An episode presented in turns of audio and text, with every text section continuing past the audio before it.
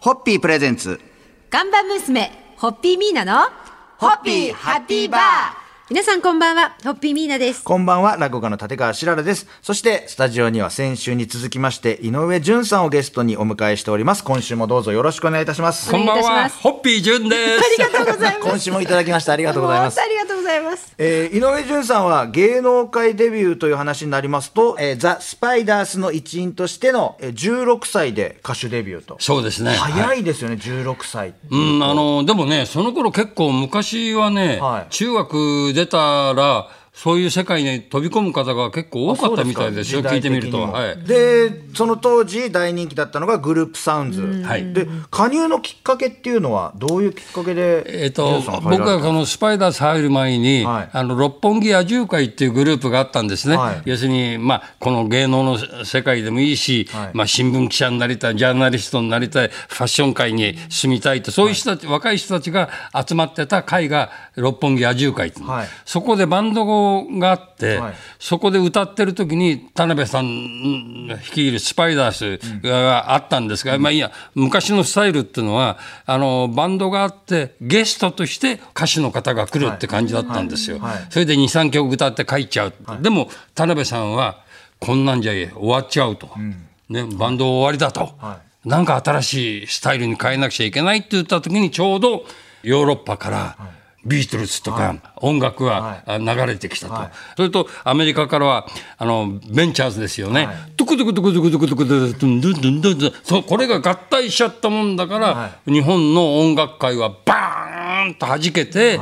あの若い人たちがそうやってグループで歌うようになったってそのスパイダースっていうことで、あの田辺さんが新しくする中でその時はもうかまやつさんも堺さんも入ってましたけど、まあ6人よりね7の方がなんかラッキーセブンじゃないけどいいかなっていうことで「あ純ちゃんあの来ないかい?」っていうことで誘っていただいて入れてもらったっていうことなんですよ。井上さんのはいお口から、もうその、釜安さんとか。名前が出てくる名前がすっごい方々のお名前が、それにもう圧倒されてるか感動してます。感動して、いそんな思いで乾杯しましょうか、はい、今日は。えー本当にあの70年代に多くの方々を虜にしたザ・スパイダース様に乾杯を。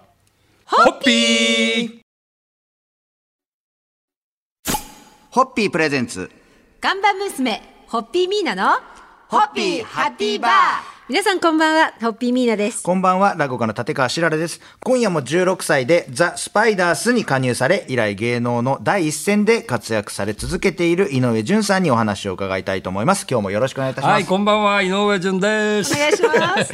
もう心地いいですよね、淳さんのこのこうか軽妙な語り口がここの横で聞けるというのは嬉しいですが、えー今日はですね、はい今も皆が無意識にしているあの行動の生みの親が実は井上淳さんだったという話をお聞きしたいなと思うんですけども、はいそれは写真を撮る時のピースサイン、はい。人差し指と中指をいや、そうなんですこれピね。ースサイン日本で流行らせたのは井上淳さんなんですよね。あのー昔あ外国行った時必ずあの挨拶は「はい潤」というのがね、やっぱりあの多かったわけで、ほとんどの人がそうですよ、ところがある時ポッと言ったら「ピース潤」って。ピース潤っていうのよ、はい俺なんだろうなと思ったらちょうどアメリカがあの反戦運動の時だったんですよ。それでえー、そうなんだって教えてもらってちょうどその時に「ジャーニー」っていうねカメラの撮影で行ったんですけど、はいその時にあのじゃあアドリブで入れてみるかっていうことで「ピース!」っていうような感じでやったらそれがオンエアされちゃったんですよ、OK になって、そしたら街歩いてると「ピース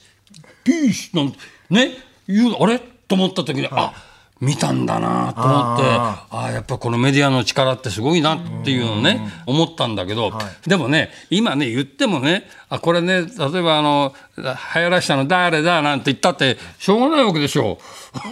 いやいやいや。いやいやいやそんなしかもコマーシャルでその演出じゃなくてご本人の井上順さんのアドリブでやられたのがっていうのがすごいですよね。うん、そうですね、なんか、まあ、そういうね、あのノリのコマーシャルだったもんだから、なんか、なんかそういうね、あのいい柔らかいキャパを持ってくれた人たちだったんで、うまく放送できたっていうのかな。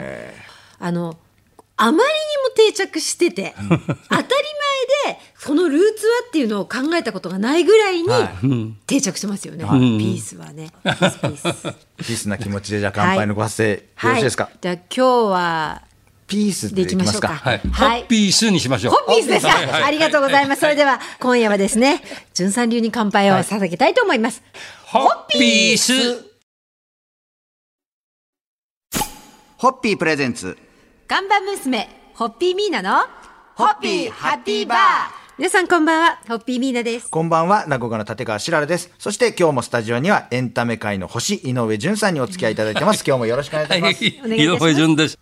音楽からドラマにバラエティと60年近くにわたって第一線で活躍されている井上淳さん。その交流も華やかで本当に幅広いと思います。で、お友達の一人でツイッターにもしばしば登場するのがザ・ドリフターズの加藤茶さん。はい。え加藤さんとは毎日のように LINE をし合うほど仲良しだって。そうなんですよね。あの別にしたくてやったわけじゃないんですが、実はね、はいあの私もそうだったけど加藤ちゃんもあのガラケーだったんですよ。はいはいはい。ね、それで僕はこのあのツイッターやることによって、あやっぱりねスマホにねちゃんと変えてっていうような感じで、かっちゃんにもかっちゃん新しいのに変えなくちゃなんてさ、自分が変えたもんだから 言ったわけですよ。はい。そしたら奥様から連絡あって綾菜さんと言うんですけど、あの実はあのこうやってなかなかね新しい機種になれないから「潤、さんこれ LINE 送ってくれますか?」っていうような感じで、それであの毎日送るようになったの。えー他に井上淳さんが LINE をしたりっていう方っていらっしゃいます？あいません。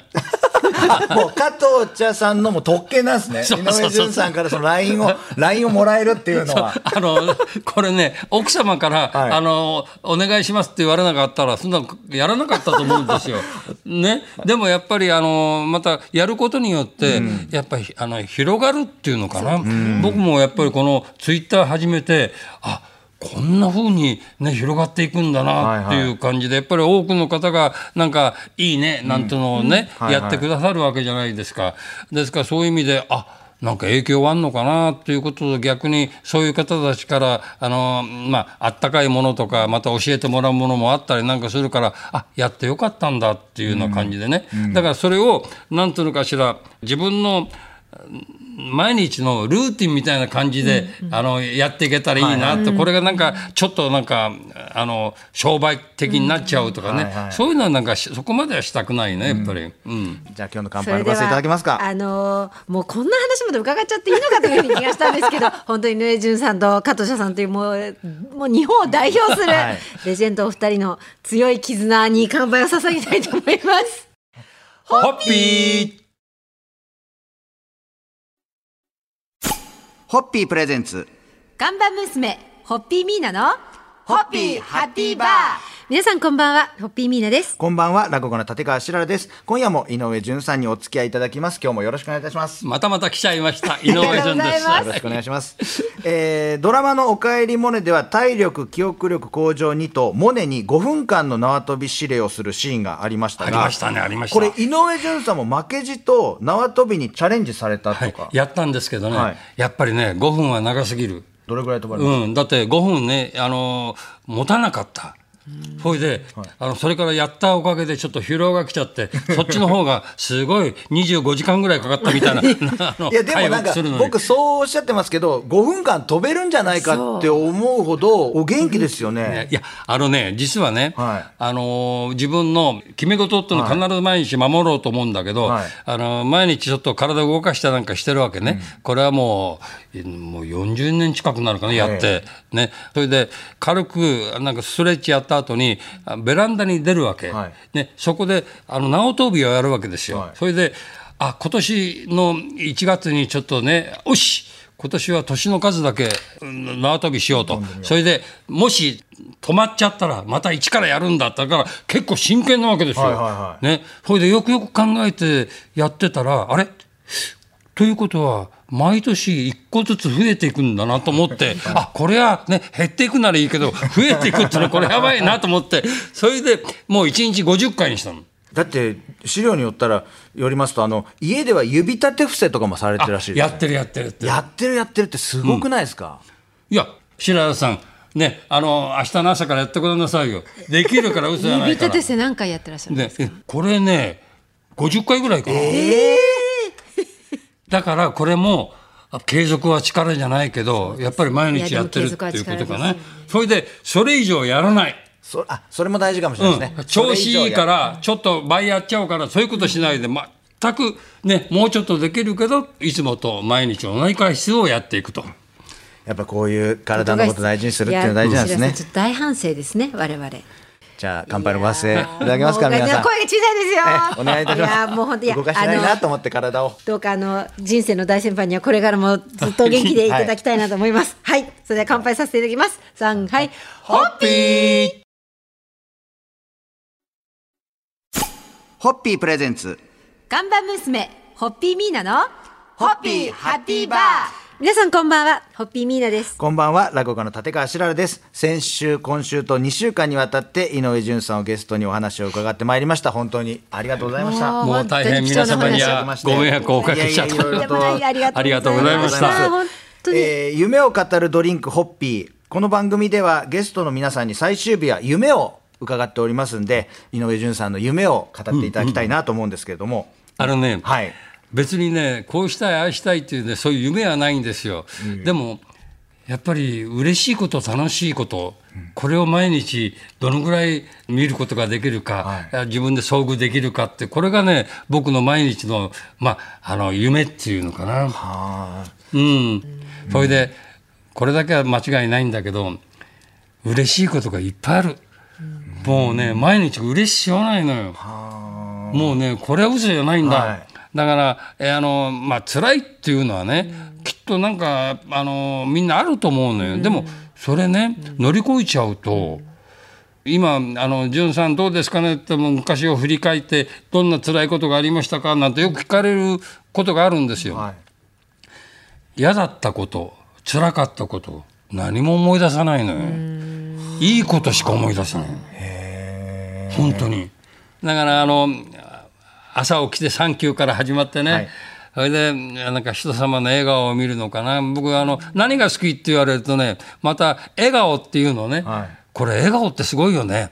微笑んでるだけで周りの方がふわって空気が良くなる。僕らそういうね、あの無償の愛みたいのもいっぱいあるのに気づいてないっていうのか忘れちゃってるあのね時間帯があるわけじゃないですか。だからそういうふうにみんないいこといっぱいあるよっていうのはもうあのやっぱり心にねあの抱きながら育みながら毎日